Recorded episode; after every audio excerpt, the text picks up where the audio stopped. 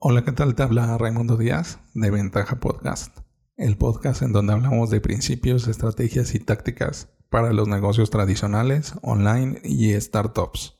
El día de hoy vamos a hablar de nuestra última falacia lógica del ciclo y se llama Argumentum ad verecundiam.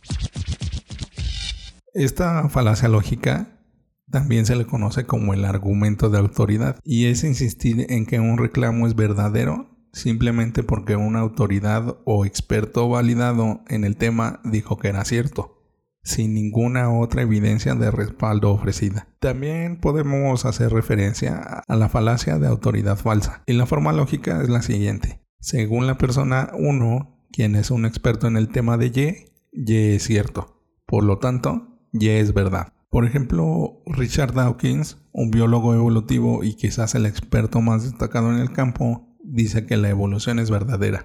Por lo tanto, es verdad. Richard Dawkins ciertamente sabe acerca de la evolución y puede decirnos con confianza que es cierto, pero eso no lo hace verdadero. Lo que lo hace cierto es la preponderancia de la evidencia para la teoría. Siempre existe la posibilidad de que cualquier autoridad pueda estar equivocada. Por eso, el pensador crítico acepta los hechos provisionalmente. Con esta falacia de autoridad, tenemos que ser razonables. Tenemos que darnos cuenta del reclamo que se hace y la autoridad a la que se está refiriendo. Y la apelación a la autoridad es más sobre reclamos que requieren evidencia que sobre hechos. Por ejemplo, si tu guía turístico te dijo que la ciudad del Vaticano se fundó el 11 de febrero de 1929 y tú aceptas esa información como verdadera, no se compromete con el fracaso porque no está en el contexto de la argumentación ni está siendo irrazonable. Siempre cuestiona la autoridad o conviértete en la autoridad que las personas buscan para obtener respuestas.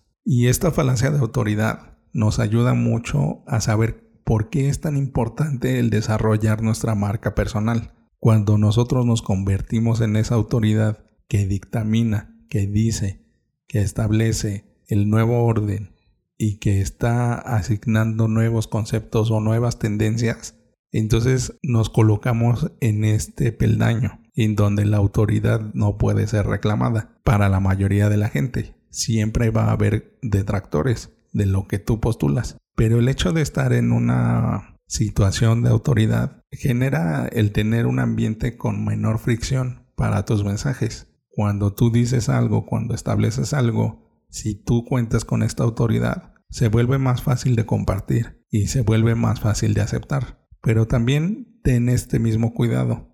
El hecho de que tú te conviertas en autoridad no te quita la responsabilidad de demostrar lo que estás afirmando. Y es muy diferente cuando alguien llega a esta posición por los demás y no por ella misma. No es lo mismo que te asignen de jefe a que hayas ido escalando la escalera corporativa, que hayas ido con cada uno de los puestos y los conozcas y que además te hayas ganado ese lugar de jefe en este momento. Y también siempre duda de las personas que tienen esa autoridad asignada por los demás, aunque no sea una relación directa de trabajo. También esto puede ser con referencia a un nicho o a un sector. Siempre duda de lo que se está postulando. Por ejemplo, Aún mucha gente sigue diciendo que el contenido es el rey y que la reina es el contexto, pero la realidad es de que somos visuales. Entonces, lo que más importa en una primera instancia es el diseño, es la imagen. Ya que tenemos eso más trabajado, entonces si tenemos un bonito diseño y un contenido malo, pues no va a servir de nada. Es un conjunto. Entonces siempre ten esta posibilidad y esta opción de cuestionar a las autoridades, en donde todas las opiniones son bienvenidas. Y si tu opinión es distinta, entonces toma una postura y genera tu propia autoridad. Bueno, ventajosos, es todo por hoy. En el próximo episodio hablaremos de cómo crecer una tlapalería.